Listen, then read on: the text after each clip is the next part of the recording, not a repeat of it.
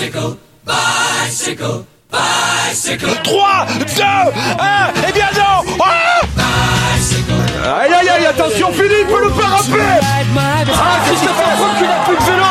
Christopher Froome à pied De nouveau Pierre Roland, attaque de Pierre Roland encore une fois. Personne ne réagit Salut à toutes, salut à tous. De retour sur Vélo Podcast. Oui, on a un peu de retard, mais on va être un peu plus dans l'analyse du Tour de France 2021 remporté par Tadej Pogacar évidemment. Et avec moi pour en parler, comme d'habitude, le leader de la formation Vélo Podcast, Guillaume Dreschler. Salut Guillaume. Bonjour à toi, mon fidèle Grégario, François-Pierre Noël. Euh, oui, un peu plus dans, dans l'analyse. On a profité un peu aussi de nos vacances, on va le dire, François-Pierre, on va pas s'en cacher. On a regardé ce Tour de France et on va euh, l'analyser, ce Tour de France. Euh, bah, François-Pierre, on peut introduire déjà no- notre invité, déjà Oui, introduisons notre invité, Valentin Jacquemet, du journaliste Dauphiné. Salut Valentin. Salut Valentin. Bonjour messieurs, quelle introduction Introduction, développement, conclusion, tu vas voir. Et là, on va ça. faire l'introduction avec peut-être le sommaire un petit peu, François-Pierre, en quelques mots. Ouais, tout à fait. Donc on va parler, on va savoir, on va s'interroger même plutôt si savoir si c'était un beau Tour de France avec cette victoire de Tadej Pogacar. On parlera aussi de Mark Cavendish qui a égalé le record des 10 max mais qui ne l'a pas battu. Euh, on parlera aussi des Français qui nous ont un peu déçus même si certains sont à leur niveau. Je pense au chouchou de Valentin Aurélien. On reviendra sur l'affaire Bahrain Victorious avec euh, les perquisitions réalisées par la police française sur place. Et on aura un petit mot évidemment sur les Jeux Olympiques puisque on a, on sait déjà que Richard Carapaz est champion olympique au terme d'une très belle course. Euh, Et puis on reviendra aussi sur le VTT également où euh, Tom Pitcock, Pitcock pardon, a réalisé aussi une très belle performance et champion olympique de VTT. Euh, les gars, vous êtes prêts? Allez, On est c'est prêt. parti. Allez, c'est parti. Donc ce beau Tour de France. Euh, déjà, Valentin, pour toi, est-ce que le Tour de France 2021 est réussi? Oui, évidemment, quand, euh, si, si on compare, on fait un petit coup de, dans le rétro dix mois avant par rapport à celui de 2020, clairement on s'est régalé. Euh, C'était un Tour de France qui était assez particulier, il n'y a pas eu de fil rouge pour le général, euh, parce que Pogacar a, a tué le game dès, dès la- dès- dès l'étape du Grand Bornand. Par contre, tous les jours il y a eu de la course, il y a eu du spectacle. On, on a passé trois belles semaines. Guillaume? Oui, on a passé trois belles semaines. J'ai du mal à m'enthousiasmer. Je, je je sais pas pourquoi. Peut-être parce que Pogacar a justement tué trop vite la course. Au bout d'une semaine, c'était c'était déjà terminé. J'attendais énormément de Van Der Poel. Il m'a régalé.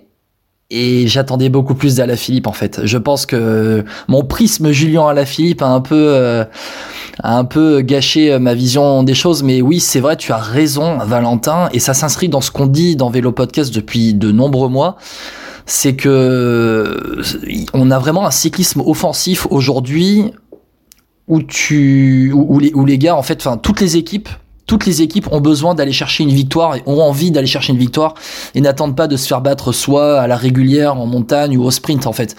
Ils vont faire la course, ils vont de l'avant et ça donne ben, pas mal d'échappées, des échappées parfois avec 20 30 coureurs et tu te retrouves avec euh, vraiment une course qui se fait à, à tous les étages et ça c'est assez plaisant. Maintenant Au, euh, au final, ce qui était pas très intéressant, c'était peut-être le classement général, parce que Tadej Voilà. Pogacar, au bout d'une semaine, il assomme le Tour de France. En fait, c'est ce qui est un ça. peu frustrant. Et moi, c'est pour ça que je te rejoins, Guillaume, c'est que euh, j'ai aimé ce Tour de France la première semaine, et après, je dis pas que je m'en suis désintéressé, mais le fait, il y a fait plusieurs facteurs. C'est déjà que Pogacar a assommé le Tour, et en plus que les Français étaient pas trop au niveau, ou alors les échappés allaient pas au bout, et alors on devait se contenter. Mais moi, j'aime bien ce coureur, hein, mais Franck Bonamour, tu vois, il, il s'est bien battu. Euh, T'avais envie de- d'être content pour lui. Tu te disais, vas-y, euh, essaie d'en gagner Ah, mais pour moi, c'est la compliqué. révélation du tour, Franck Bonamour, vraiment. Non mais c'est ça. Mais par contre, tu vois, je trouve que du coup, vu qu'il n'y a pas eu trop de victoires françaises, il y en a eu qu'une et c'était Julien Lafilippe. Ouais. Bah en fait, Et dès la fin, première t'es étape, frustré. c'est-à-dire que, en fait, Ouais. dès la première Ouais. étape, il y a la victoire, le maillot jaune et derrière, rideau. C'est ça exactement, Valentin. Je sais pas ce que t'en penses, mais tu trouves pas que ça a joué un peu sur ce qu'on pense du Tour de France, peut-être plus dans le prisme français en fait? Ouais, non, mais exactement. C'est vrai que euh, dès que Alaphilippe gagne à, à euh, au sommet de la côte de, de, de la Fosse on se dit, ah, c'est reparti 2000, euh, 2019, euh, bam bam bam, champagne tous les soirs et Alaphilippe sur le podium du Tour. Euh, dès le lendemain, on, on déchante un peu. Le chrono à Laval, on comprend que, que Alaphilippe ne jouera rien. Godu, euh, Godu, il, il paye très très vite l'addition et il est relégué assez loin. C'est- vrai que euh, côté français, on peut être déçu de ce Tour de France. Il n'y a qu'une seule victoire d'étape, comme tu dis. Le Guillaume Martin, c'est le premier Français au général, alors qu'il le visait pas. Enfin, il y a, Ouais, il est huitième, ouais. Il y, a, il y a plein de choses. On se dit, c'est manqué, mais euh, l'étape qu'on a vécue par exemple au Creusot, euh, 250 Ah, elle est bornes à dingue, 45 de moyenne, c'est peut-être l'une des plus belles étapes du Tour qu'on ait vécues depuis de longues années. Ouais. Certes, les Français ne jouaient pas les premiers rôles, mais est-ce que c'est pas un peu à l'image aussi de, de cette saison où les Bleus sont un peu retrait aussi? Ouais, mais grâce à qui? Grâce vrai. à qui cette étape? Mais grâce à Van Der Poel. Van Der Poel qui s'échappe avec le maillot jaune comme il l'a fait sur le Tour de Suisse, il y a que lui qui est capable de le faire aujourd'hui. Il y a que lui qui est capable de le faire aussi en sachant que le lendemain il fait rideau. Aussi. Oui, c'est ça. Alors, attends, il, il a faussé la course ou non Pour toi? Comme l'a dit Jacques Durand notamment. Ouais, oui, quelque part, parce qu'un un mec, un mec qui est là pour euh, pour faire un grand tour d'une semaine, forcément, qui qui lise son effort totalement différemment.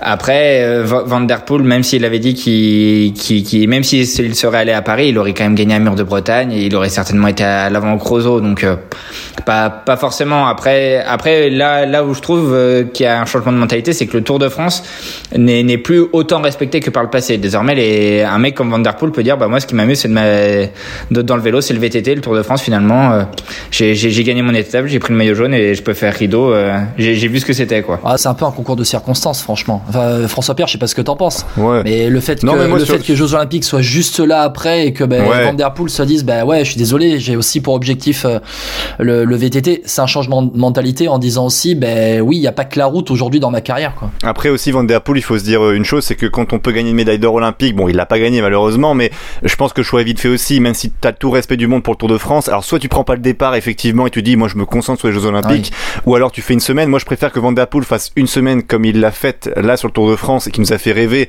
et qui a enfin dire euh, mis le feu à la course plutôt que euh, un coureur qui est un peu lambda et qui au bout d'une semaine dit je m'en vais parce que j'ai les jeux. Enfin voilà, dans ce côté-là, moi j'étais content de Mathieu Van Der Poel, mais je suis Ouais. d'accord aussi que le respect, il aurait été peut-être de dire je ne fais pas le Tour On de verra France. prochaine. Euh, je préfère faire les jeux. Voilà, c'est ça exactement.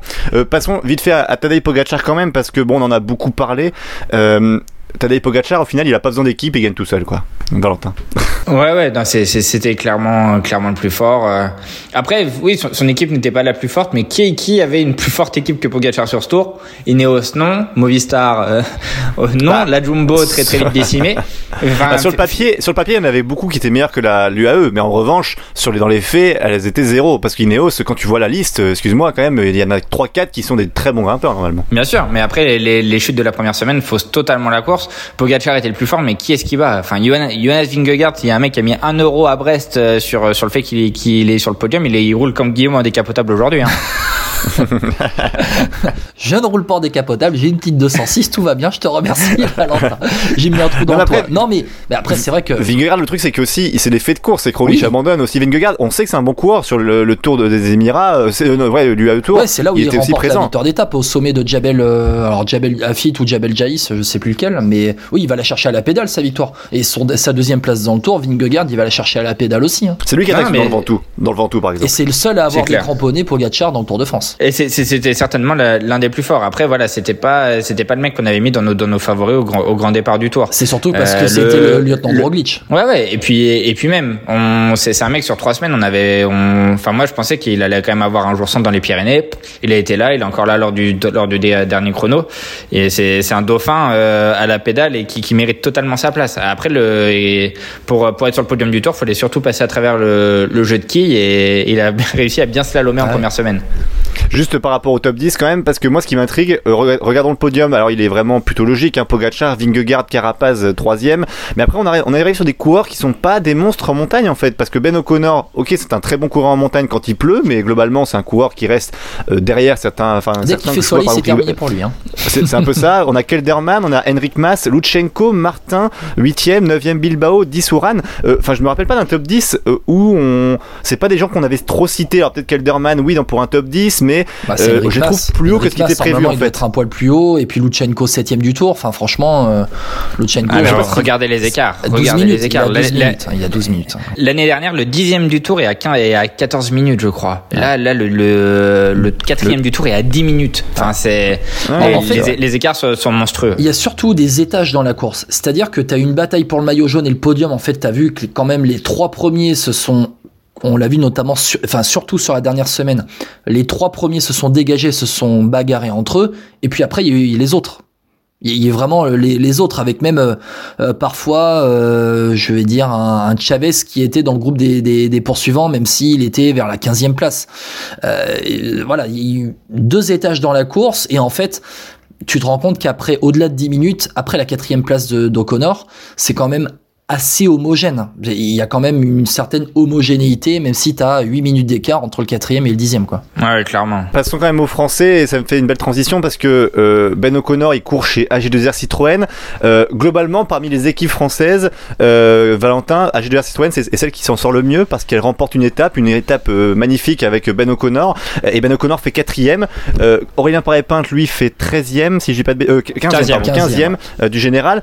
globalement, c'est celle qui s'en sort le mieux parce que quand on voit David Godu 11e, il n'arrive pas à remporter une étape. Guillaume Martin fait 8e, certes premier français, mais au niveau de la course, il n'a pas remporté d'étape pour Cofidis. Et puis, bon, il n'a pas pesé énormément sur cette, euh, sur cette course du Tour de France, même si on a eu une journée, Guillaume Martin deuxième du Tour. Euh, globalement, H2R, c'est l'équipe qui s'en sort le mieux, hein, Valentin. Ouais, bah, tu, tu l'as dit, comptablement, euh, quand tu à Paris avec une victoire d'étape dans la besace, une quatrième place au général et, euh, et une quinzième place pour un leader en devenir, c'est plutôt pas mal. Et c'est sur, surtout que c'est une équipe à la base qui, dont le Tour de France n'était pas forcément la priorité. Euh, Souvenez-vous, Greg Van Avermaet, euh, les Flandriennes, tout ça.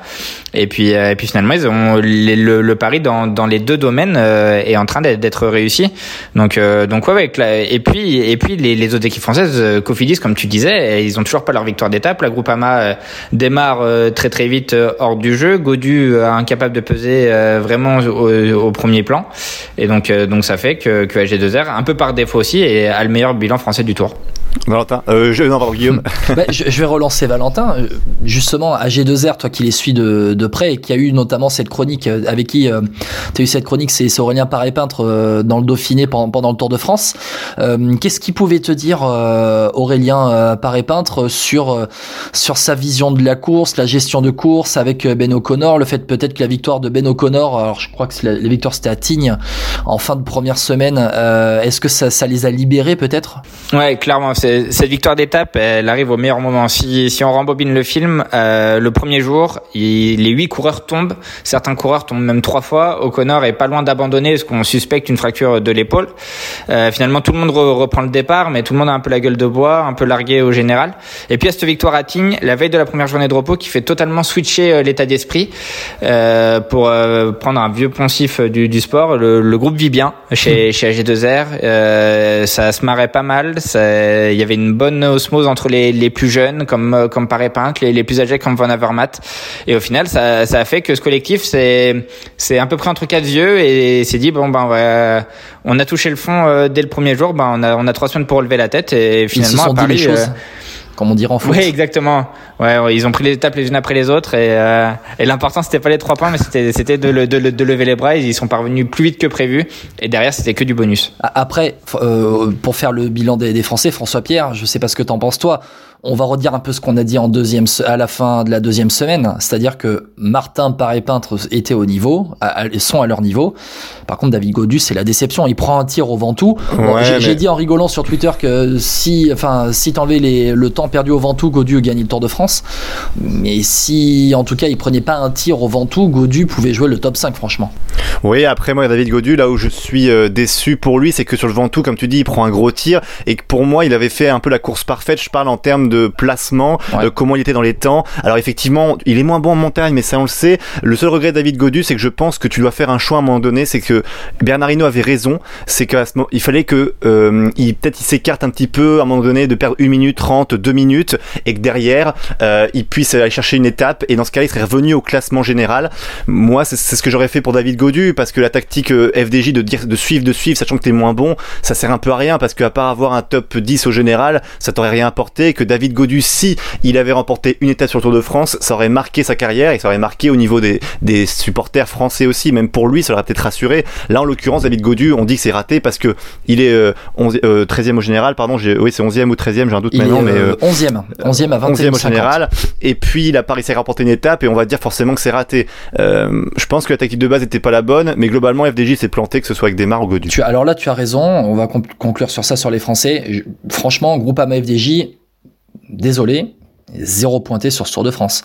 Desmar n'a pas existé au sprint. Godu bah, a existé en troisième semaine. On a vu qu'il avait les, les bonnes jambes derrière les, les trois Cadors. Sa place, elle était peut-être là, à, à, la place de Ben O'Connor à la quatrième place. En plus, on va, on va, pas refaire le tour, mais bon. Bon, passons à la suite avec euh, Julien Lafilippe, qui n'est pas maillot vert du Tour de France, malheureusement, même si euh, Guillaume l'avait annoncé. Il a été maillot vert. Oui, il a été maillot vert. Il a été maillot vert, les gars, de... quand même, attention. C'est vrai. Il finit septième hein, du classement du maillot vert, quand même. Il était pas si loin que ça. Mmh. C'est Mark Cavendish qui remporte ce classement. Et Mark Cavendish, justement, qui a remporté euh, donc il a égalé le record d'Eddie Merckx avec 34 euh, étapes gagnées sur le Tour de France, un record impressionnant. Il revient un peu de nulle part, Valentin. Alors est-ce que toi, comme Guillaume, t'es surpris par ce niveau ou pas? Ouais, clairement. Enfin, euh, on sait que les sprinters ils fonctionnent à la confiance, mais mais c'est un peu pareil que, que Vingegaard, quoi. Le le mec qui, qui pouvait nous dire que Cavendish allait terminer meilleur ce maillot vert sur euh, sur les Champs Élysées. Euh, il, il, avait vraiment du pif quoi. Valentin, je vais te couper, je, je vais te couper Valentin. Je, je, vais mettre tout de suite les pieds dans le plat. Qu'est-ce qui s'est dit dans la dans la dans les suiveurs de la course sur le, le, retour de Cavendish au premier plan? Et je vais parler tout de suite de suspicion. Est-ce que franchement, euh, dans les suiveurs du tour, journalistes et autres, vous avez eu des discussions entre vous en vous disant franchement, le gars, il y a six mois, il passait pas un pont d'autoroute. Il était à deux doigts d'arrêter sa carrière et là, il claque euh, pratiquement le record des 10 Merckx. Et franchement, moi, perso, je suis bien content qu'il l'ait pas battu, que ça restait à égalité. Ouais, ouais, non, mais évidemment que, la suspicion, elle est partout dans ce sport parce que parce qu'il y a il y y a le passé qui, qui parle qui parle pour lui. Après, euh, c'est toujours compliqué cette suspicion parce que pendant une semaine, on s'est tous enflammés sur Van Der Poel parce qu'il nous a entretenu le jouet. Il nous il faisait vibrer, il entretenait le suspense. Pogacar, il, au grand bornant, il claque. Euh, il, il, met fin, fin au suspense du tour ouais, en attaquant. Là, il, il, il est chargé. Ouais.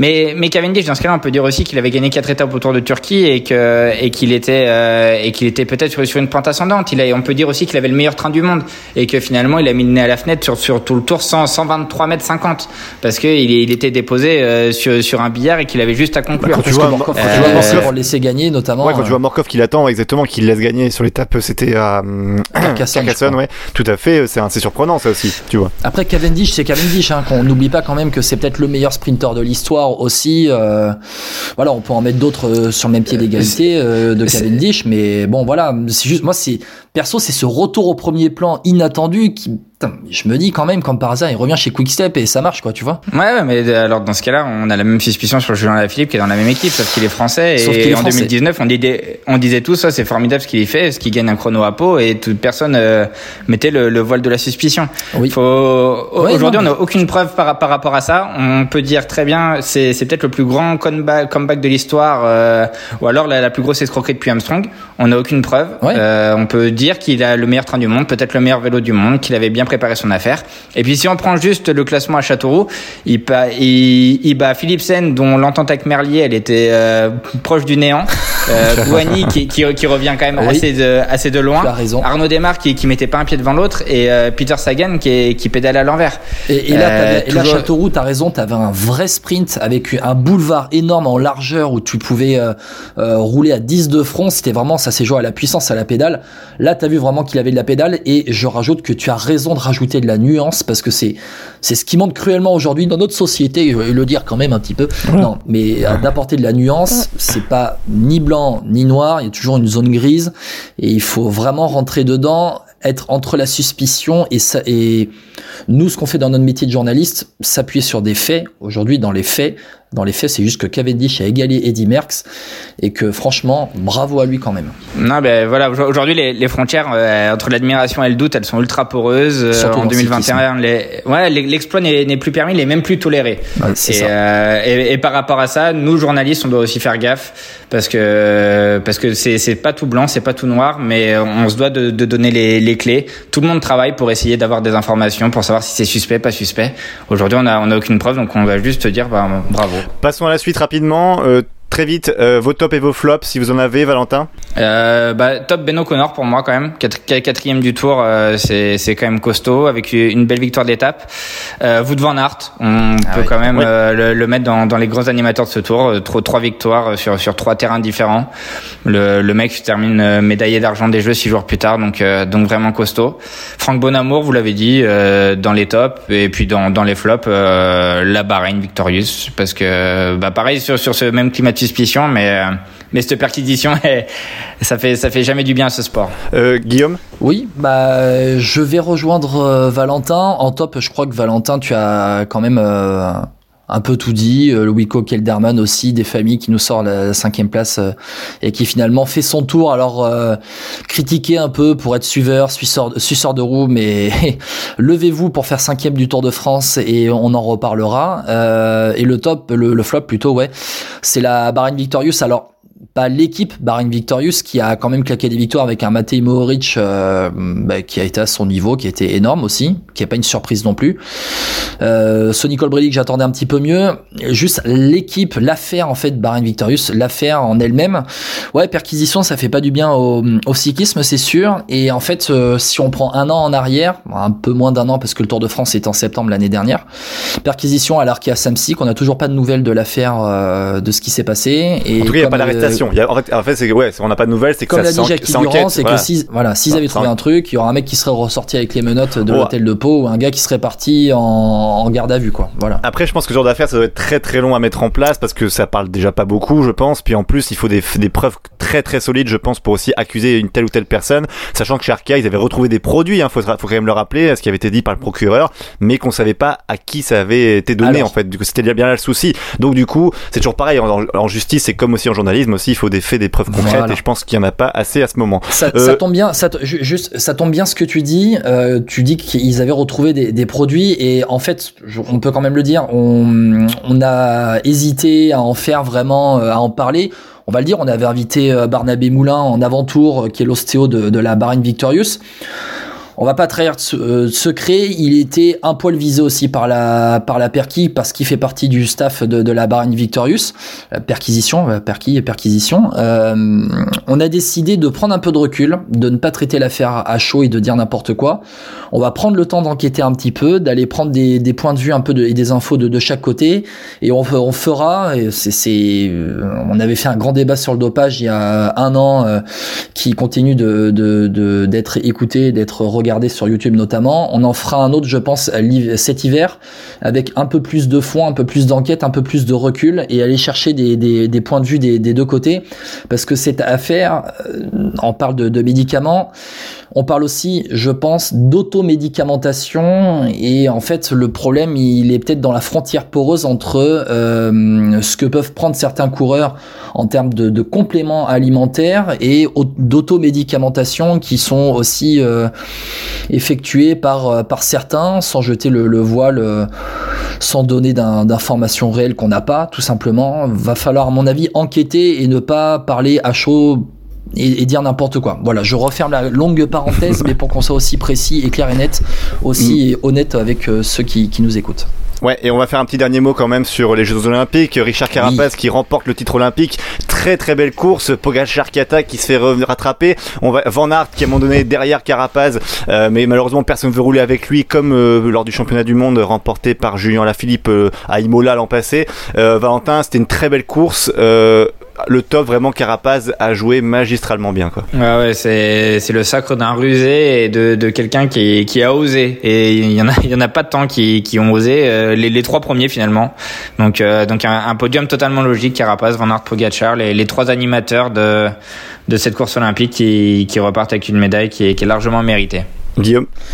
Oh Bah, c'est les mecs euh, qui sont le plus mis en avant sur, sur le Tour de France aussi. Ils étaient là, ils sont arrivés plein badin et puis euh, on les voit sur le, sur le podium des JO. Moi, je vais juste parler de, de, David Godu. Euh, quand on me dit que sa tactique c'est d'attendre un peu, de faire la grimace et d'attendre euh, le sprint, euh, bon, bah, qu'on me dise euh, quand David Godu a montré qu'il avait une grosse pointe de vitesse face à des Van Aert ou des, Oui, mais, ou des Pogacar.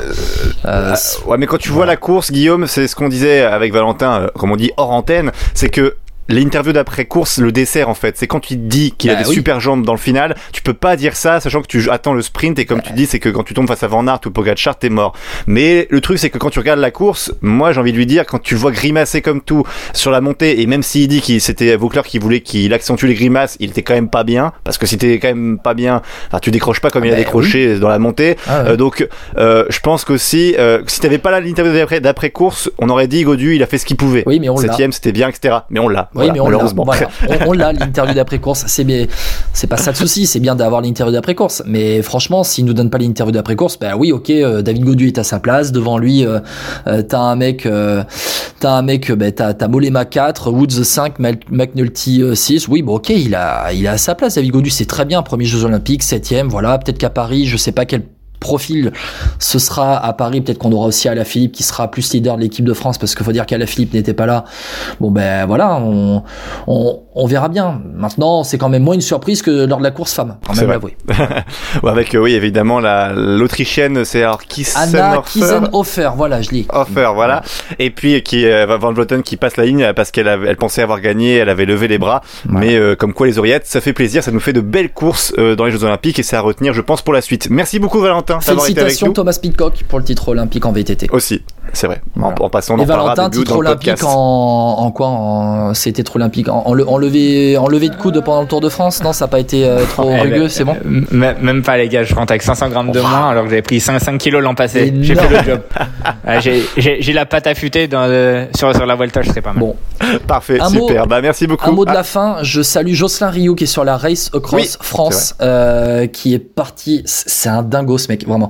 Jocelyn qu'on a eu, euh, bah, qu'on a régulièrement, c'est un ami de Vélo Podcast. Euh, là, au moment où l'on parle, je crois qu'il a passé, euh, il a dû passer. Liseran hier soir. Liseran hier il a passé voilà. hier soir.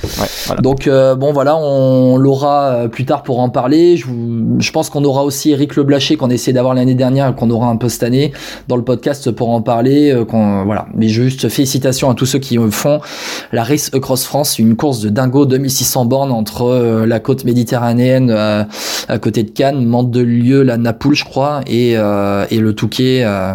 Ouais, bravo les gars, franchement bravo. Merci à tous de nous suivre, toujours plus nombreux sur Vélo Podcast, et à bientôt. ciao, ciao. à tous.